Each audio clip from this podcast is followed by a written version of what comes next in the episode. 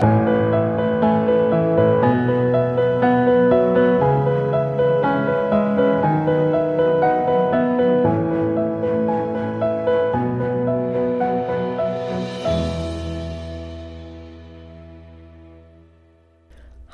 und herzlich willkommen zur siebten Folge von Lose to Win.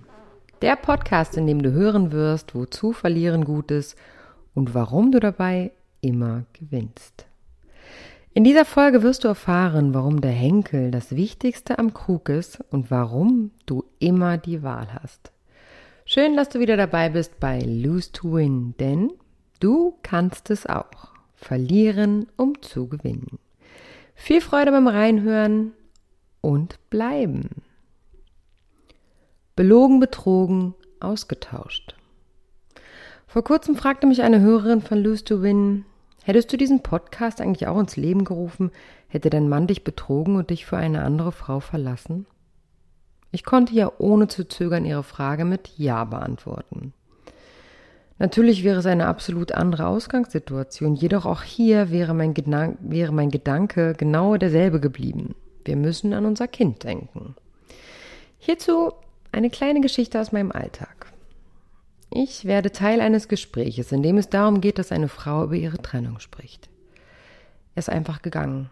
Er ist nach 20 Ehejahren einfach gegangen, sagt sie. Er ist über 50 und hat sich eine 29-Jährige gesucht die ist jetzt auch noch schwanger von ihm. So hatte er sich sein Leben ja auch nicht vorgestellt. Unsere Kinder sind jetzt erwachsen und er muss nun wieder bei Null anfangen. Für mich kam das alles wie aus dem Nichts, als würde man mir den Boden unter den Füßen wegziehen. Auf einmal packte er seine Koffer und hat mich verlassen. Ich war so erschüttert, dass ich vier Wochen in eine psychiatrische Klinik musste.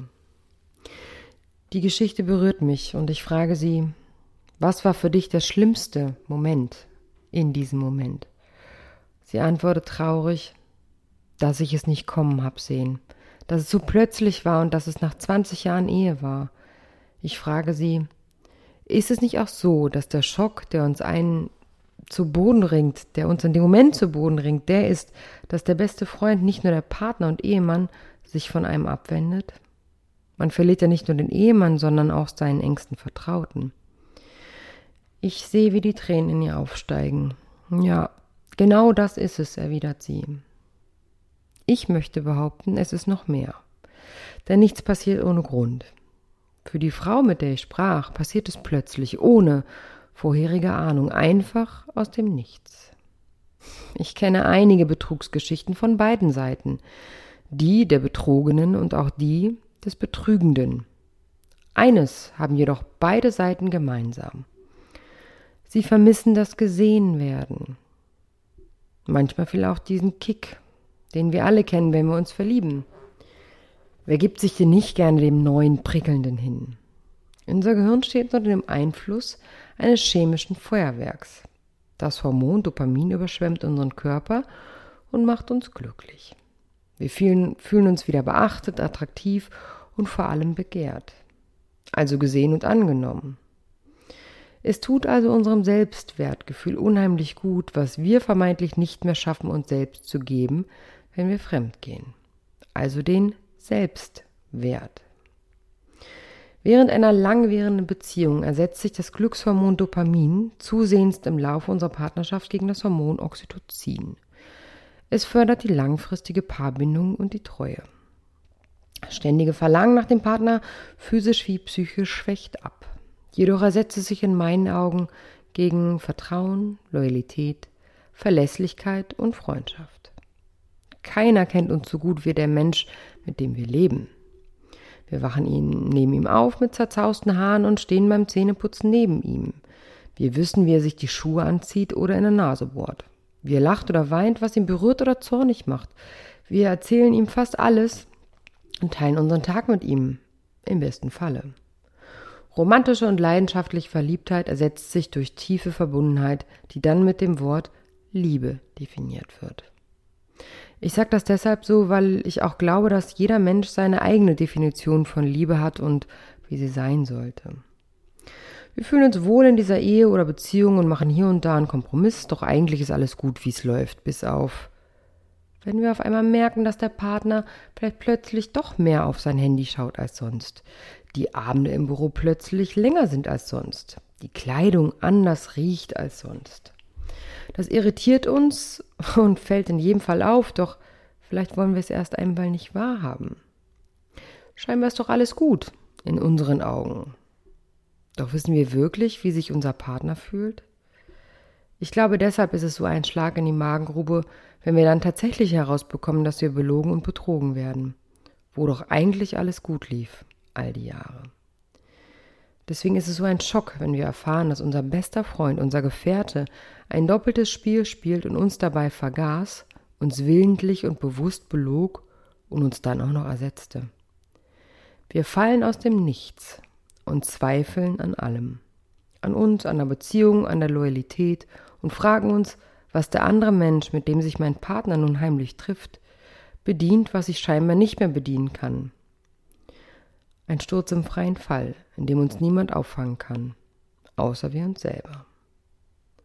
Aus Entsetzen über die Nachricht, ob wir es nun selber herausgefunden haben oder ob es uns zugetragen wurde, entfachte Unverständnis. Man möchte Erklärung, braucht Erklärung, um das Unfassbare fassbar zu machen. Ich wurde belogen und betrogen. Die Realität trifft genau und mitten ins Herz. Auf beiden Seiten, ob du der Betrogene bist oder der, der betrügt, darfst du dir, wenn dir die ganze Wahrheit um die Ohren fliegt und alles wie bei einem Erdbeben anfängt zu wackeln, die Frage stellen, was macht diese Situation mit mir und wie konnte es dazu kommen? Auch hier ist natürlich einfach in die Opfer-Täter-Rollen zu schlüpfen, ganz klar. Der, der betrügt, ist der Täter und der betrogen wurde, ist das arme Opfer. An dieser Stelle dürfen wir bemerken, es gibt immer einen, der lügt und einen, der diese Lüge glaubt. An einer Trennung sind immer beide Partner beteiligt und natürlich ist es einfacher, es in Täter- und Opferrollen aufzuteilen. Ehrlicher und fairer wäre es allerdings auch für das Paar, wenn jetzt jeder für sich hinterfragt, was der Antreiber für diese Riesenkatastrophe war. Jene stellt nämlich dann die Basis für eine Trennung ohne Rosenkrieg dar. Und da wir ja für unsere Kinder denken, kennen wir das Wort Ego-Wichsen bitte nicht mehr an dieser Stelle. Eine Entscheidung darf her. Trennung oder verzeihen und an der Beziehung arbeiten. Ich für meinen Teil kenne keine Beziehung, die solch ein Vorkommnis wirklich überlebt hat. Oma Lieschen. Ich muss an Oma Lieschen denken.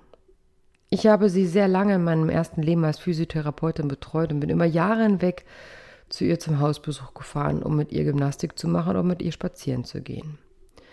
Wenn man so lange zu einem Menschen fährt, so engen Kontakt hat, erfährt man viel über dessen Leben. Und Oma Lieschen ist jetzt schon lange gestorben und ich denke, sie wird es mir nicht übel nehmen, wenn ich ihr von euch erzähle.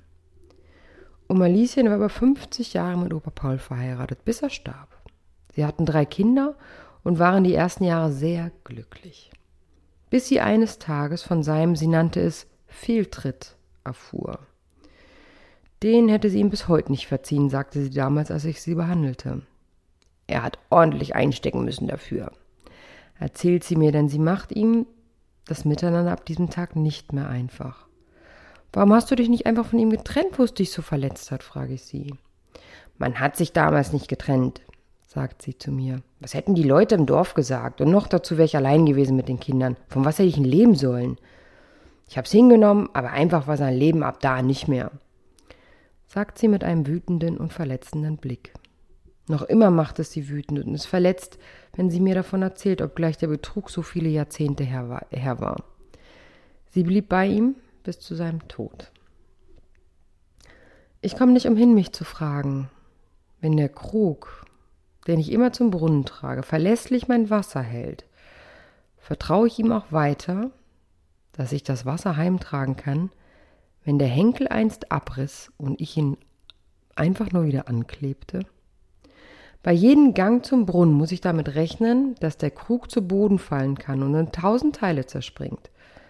Ich kann mit dieser Angst lernen zu leben, das hat auch Oma Lieschen gemacht.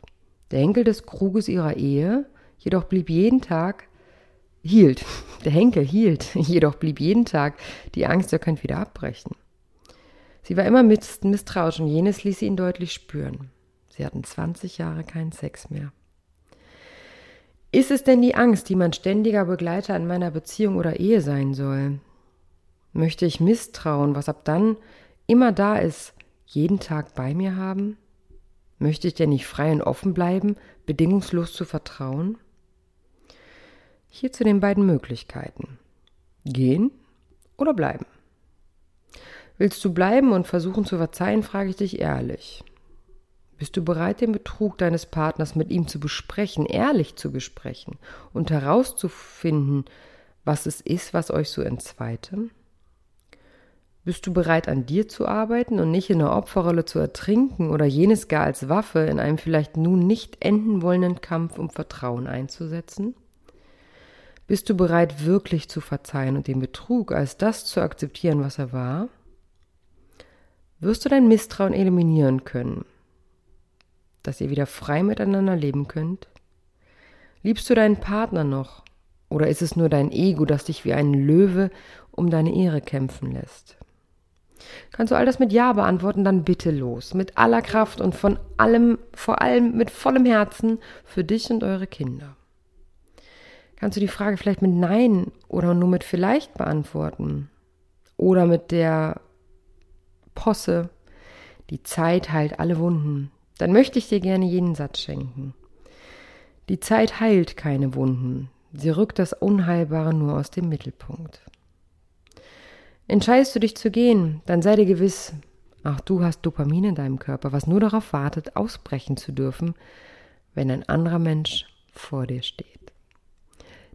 Lose to win. Du kannst es auch. Herzlichen Dank fürs erneute Zuhören, ähm, mitfiebern und äh, mitdenken in den Folgen. Auch ich freue mich äh, wieder, wenn ihr mir eine E-Mail schickt unter d.weber.hardline-coaching.de. Lasst mich teilhaben an euren Trennungsgeschichten oder wenn ihr gerade in einer Trennung steckt und sagt, Mensch, da hätte ich gerne mal eine andere Perspektive. Wie könnte ich es anders machen für mich, für die Kinder? Schreibt es mir als E-Mail. Ich äh, werde es in die nächste Folge, übernächste Folge von Lose to Win einarbeiten. Natürlich immer ohne Namen, ganz klar. Ähm, lasst mich teilhaben oder folgt mir unter www.hardlightslose2win.de. Besucht mich oder folgt mir bei Facebook unter ähm, hardlightcoaching.de. Schaut bei Instagram unter Diana Weber 14114. Ihr habt alle Optionen offen, mich zu kontaktieren. Und ich freue mich aufs nächste Mal, auf die nächste Folge Lose to Win. Wir hören uns. Bis dahin, passt auf euch auf.